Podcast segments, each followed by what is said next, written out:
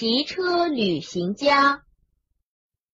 今天播送《骑车旅行家》的上集。一个年仅二十二岁的中国青年，历时七个寒暑，行程约十万里，足迹踏遍世界四十多个国家和地区，用双脚徒步或骑自行车，整整环绕地球一周。他以令人难以想象的顽强意志，克服了无穷无尽的磨难，终于登上了成功的顶峰。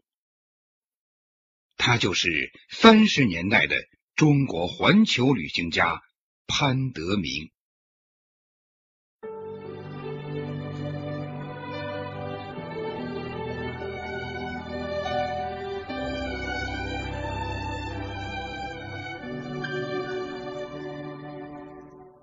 一九三零年六月二十八号，一支由七人组成的中国亚细亚步行团从上海出发。他们原计划环绕整个亚洲，去考察当地的风土人情和文化教育。这个消息见报后，在南京快活林西餐馆工作的潘德明立即搭上去上海的火车，请求加入步行团。获准后，再急追到杭州与步行团会合。潘德明出生在浙江湖州的一个裁缝家里，从小爱好体育活动。每年暑假，他都要外出登山旅行，锻炼自己的意志和耐力。进入中学后，他一面孜孜不倦地钻研外语，一面大量阅读地理知识书籍以及世界各国探险家的著作。他希望今后能走遍天下，成为一名中国的探险家。今天，他梦寐以求的愿望终于实现了。步行团的行程非常艰苦，每天要步行四十公里，身上又背着十八公斤重的生活用品。没过几天，已有三名成员因为患病而退出步行团。一路上，潘德明奔前顾后，照顾体弱的同伴。遇到爬山，他攀登在前面；遇到过河，他去探查水情。每天，他第一个起床，最后一个睡觉，深受同伴们的信任和钦佩。到了厦门，又有两名队员因为吃不了苦而退出，步行团只剩下潘德明、李梦生、胡素娟三个人了。十二月一号。潘德明一行到达越南的河内，河内郊外的公路上挤满了人群，他们争先恐后的为中国旅行家献花，许多报社的新闻记者也在争抢镜头。当地华侨还向他们赠送了银质勋章，并祝愿他们鹏程万里。侨胞的嘉奖和热情鼓励使潘德明的心情很激动，他想。我的旅行生涯还刚刚开始，我能辜负他们的期望吗？今后的旅程不应该只限于亚洲，而应该环游世界。他决心迎击大自然的风暴，远征全世界。但这个想法与其他两名成员有了严重分歧，于是他们也退出了步行团。现在只剩下潘德明孤身一人了。面对严峻的考验，潘德明没有退缩。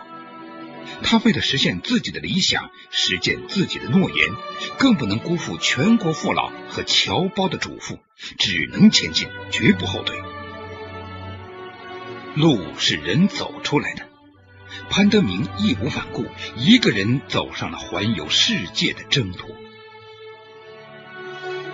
单人旅行，随身的行李就更多了。于是他买了一辆自行车，开始朝泰国出发。步行时，潘德明一天走七十公里，骑车则可以达到一百九十五公里。一路上，他要翻越许多山岭和森林，在崇山峻岭中，周围到处是游牧、铁栗木、金鸡纳树等名贵树种。许多参天大树被长蛇般的藤蔓缠绕，把天顶遮盖得严严实实。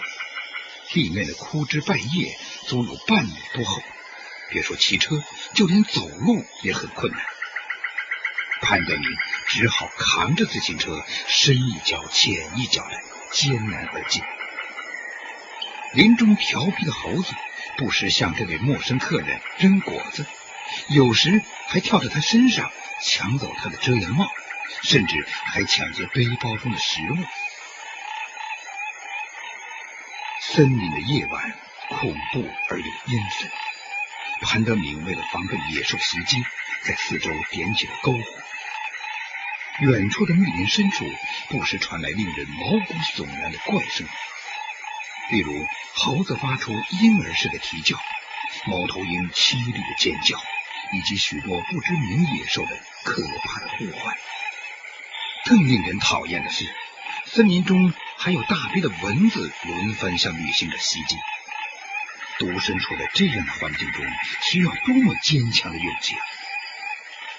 潘德明把防卫武器放在身边，心惊胆战、迷迷糊糊的度过了进入森林的第一个神秘夜晚。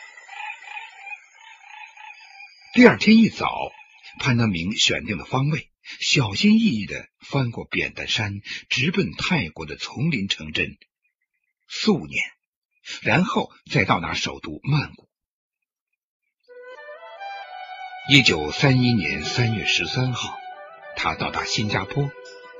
四月十二号，骑车进入印度东海岸最大的城市加尔各答。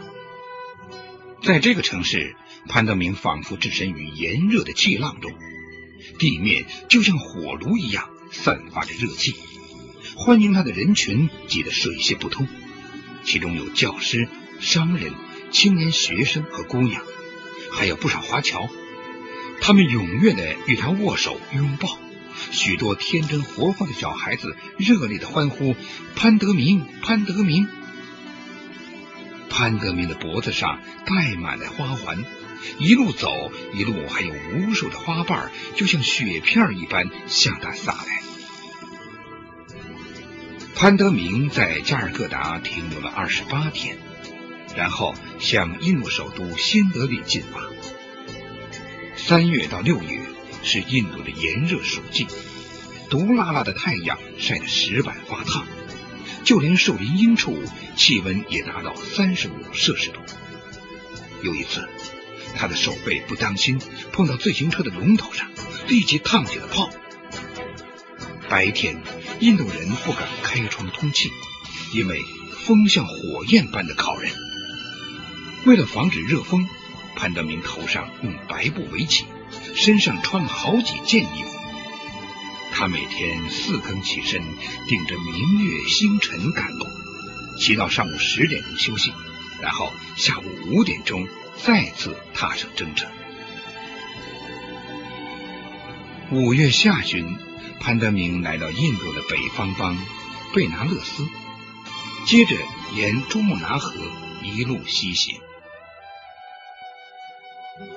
夜晚，潘德明找不到村店，经常露宿丛林，目击野兽厮斗，耳闻虎啸猿啼，给他的生活旅行增添了一层新奇、古怪、冒险、神奇的色彩。沿途到处是崇山峻岭，道路蜿蜒曲折，原始森林内的毒蛇猛兽出没无常。特别是印度北方老虎很多，危险性更大。有一次，潘德明要穿过一个原始森林，善良的印度老人告诉他，路上要当心老虎，但老虎最怕锣响。孩子，把这面铜锣带上。他谢过老人，带上铜锣，将铜锣紧紧拴在皮带上。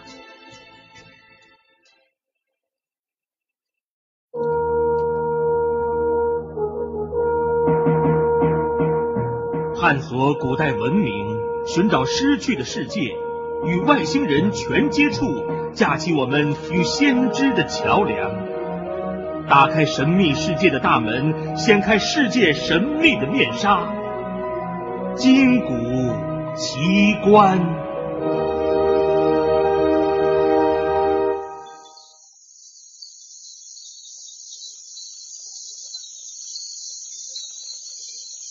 这天经过一整天劳累的潘德明没有找到村庄，只好爬到一棵大树上，找一个四散分开的树杈，用皮带和绳子把自己固定在树杈上，酣然入睡。天顶明月星光，周围虎啸虫鸣。直到第二天早晨，潘德明睁开惺忪的睡眼，看着青纱般的薄雾笼罩密林，聆听森林中千奇百怪的美妙声音，有百鸟鸣唱，有风吹树叶的低鸣。当阳光透过层层树叶，天已大亮的时候，潘德明想下树找点干粮吃。突然，他发现树下有一只斑斓猛虎，睁着铜铃般的大眼睛盯住自己，射出饥饿的凶光。老虎没有爬树的力，只好在树下耐心的潜伏，等待时机。潘德明心砰砰直跳，这不是在动物园里观赏，而是性命交关的事实。老虎见树上已有动静，猛地站起，钢鞭似的尾巴不停的横扫。张开血盆大口，发出阵阵长啸。潘德明毕竟经受过多少次经验，所以能够立即镇静下来。他从腰间抽出铜锣，当当当猛击铜锣，锣声在空旷的山林中如雷鸣般响起。老虎听到这震耳欲聋的声音，立即溜之大吉。潘德明也乘机脱险而去。从密林中出来，潘德明继续骑车前行，一鼓作气赶到亚克拉市，然后于一九三一年六月十号到达首都新德里。印度最大的报纸《印度时报》以头版头条的显著位置报道了中国青年旅行家周游世界来到该城的消息。六月三十号。印度国大党领袖圣雄甘地接见了潘德明。第二天，另一位著名政治领袖尼赫鲁也在办公室接见了这位远道而来的青年旅行家，谈起两国同胞深受外患侵略欺凌之苦，希望两国迅速自强起来，同时还签名留墨。潘德明稍作休息。即从新德里启程向西，在七月二十七号到达新次。接着，他又穿过巴基斯坦的拉赫尔、克什米尔的查莫，直趋拉瓦尔品地、伊斯兰堡以及白沙瓦。十月二十号，潘德明从巴基斯坦的穆尔坦骑到一个小镇洛拉，途中一片荒凉，人烟稀少。偶尔遇到与外界几乎隔绝的游牧人，由于语言不通，彼此都很紧张。但经过潘德明反复打手势和用沿途学到的土语交谈，部落首领才知道他是从中国来的旅行家。首领见他态度友好、和善亲切，毫无文明社会那些上等人的傲慢劲儿，于是热情接待了他。特地宰了一头羊和一头牛，为他举行盛宴。潘德明临行的时候，首领又派两个仆人送他到十公里以外，才一一惜别。十月底，潘德明经过长途奔波，终于到了巴基斯坦和伊朗交界的边境小城孔迪。从现在起，他的旅行将从穷困的南亚次大陆进入到更穷困的中东。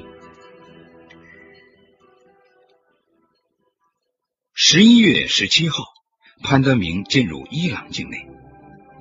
他从印度次大陆一下子到海拔一千二百米的伊朗高原，感到很不适应，胸闷、气喘、头昏目眩、脑门发胀。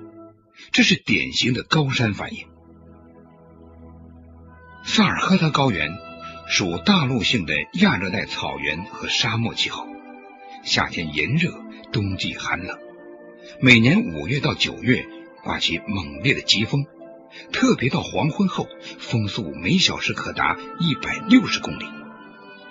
一路上，只见成串的沙漠之舟在黄尘滚滚的大地上缓缓而行，朔风强劲，沙尘扑面，但潘德明还是一鼓作气飞骑在沙海公路上。一九三二年一月三号，他到达伊朗首都德黑兰，再经过半个月的奋力骑车，进入伊拉克最大的海港巴士拉。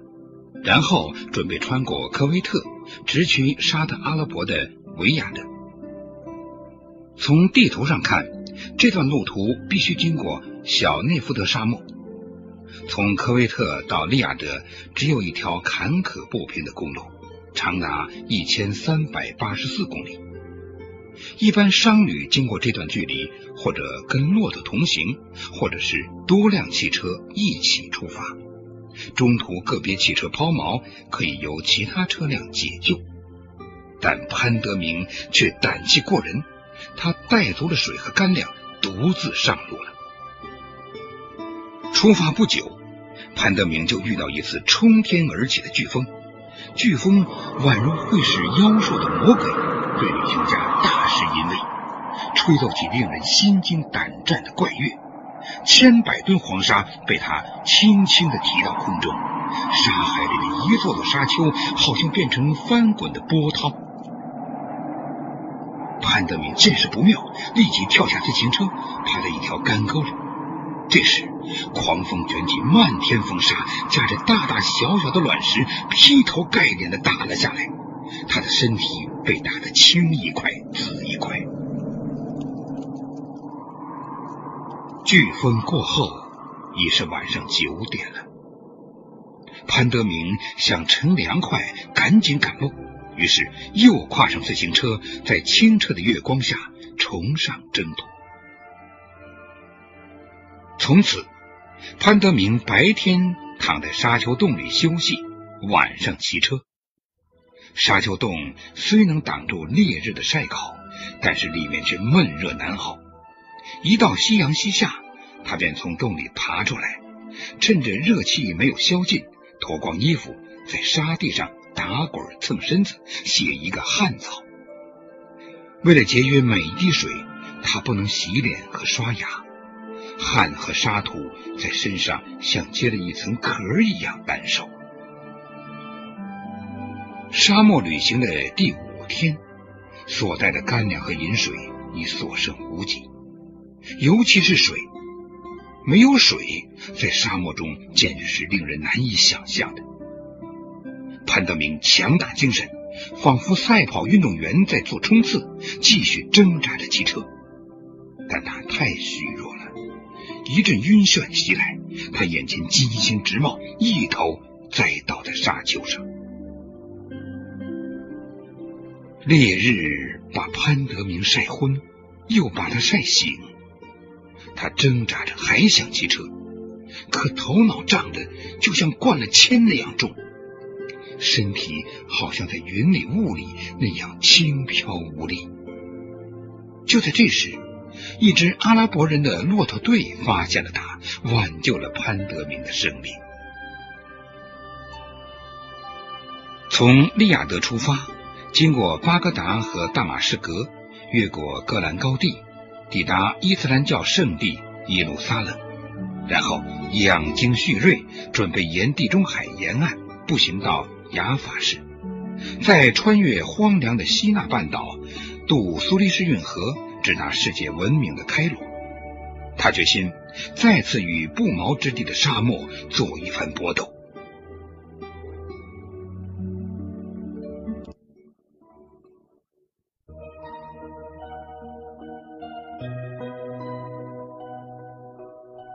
您现在收听的是《金谷奇观》。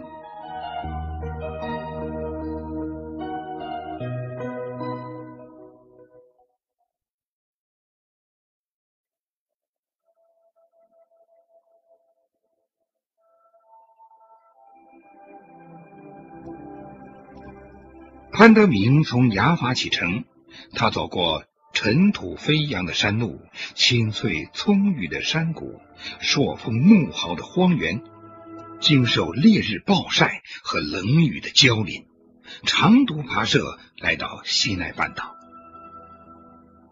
西奈半岛大部分是沙漠。潘德明自从失去自行车，采取步行跋涉之后，旅途更加艰难了。他沿着骆驼踩出的小径前进，展眼四顾，无垠的沙漠满目凄凉。脚下的大地在炽烈的阳光照射下，散发出阵阵热气，仿佛要把地面上所有的生命都烤焦。他经常遇到海市蜃楼的幻影，起初感到惊喜万分，后来才发现是上了大自然的当。经过三个月的艰难行走，潘德明以超人的意志，在六月十二号。到达开罗，这时他的名字和惊人事迹早已登在各大报纸，传遍了开罗全城。旅居埃及的华侨、中国商人争相去他住的旅馆拜访，其中有两位华侨兄弟见到潘德明后，紧紧握着双手，久久不肯松开。他们激动地为这位年轻人留下了。前程远大的题词。六月十四号，潘德明骑着新买的自行车向西南方疾驶，途经吉萨城，饱看到号称世界七大奇观的金字塔奇景。这些建造于几千年前的古迹，耸立在寸草不生的沙漠之中，规模宏伟，气势磅礴，名不虚传。接下来的行程将是世界发达国家的荟萃之地——欧洲大陆。一九三三年六月三十号，潘德明从埃及亚历山大港登船，横渡地中海，经过四十八小时的海上旅行，他来到希腊的雅典，踏上了欧洲大陆。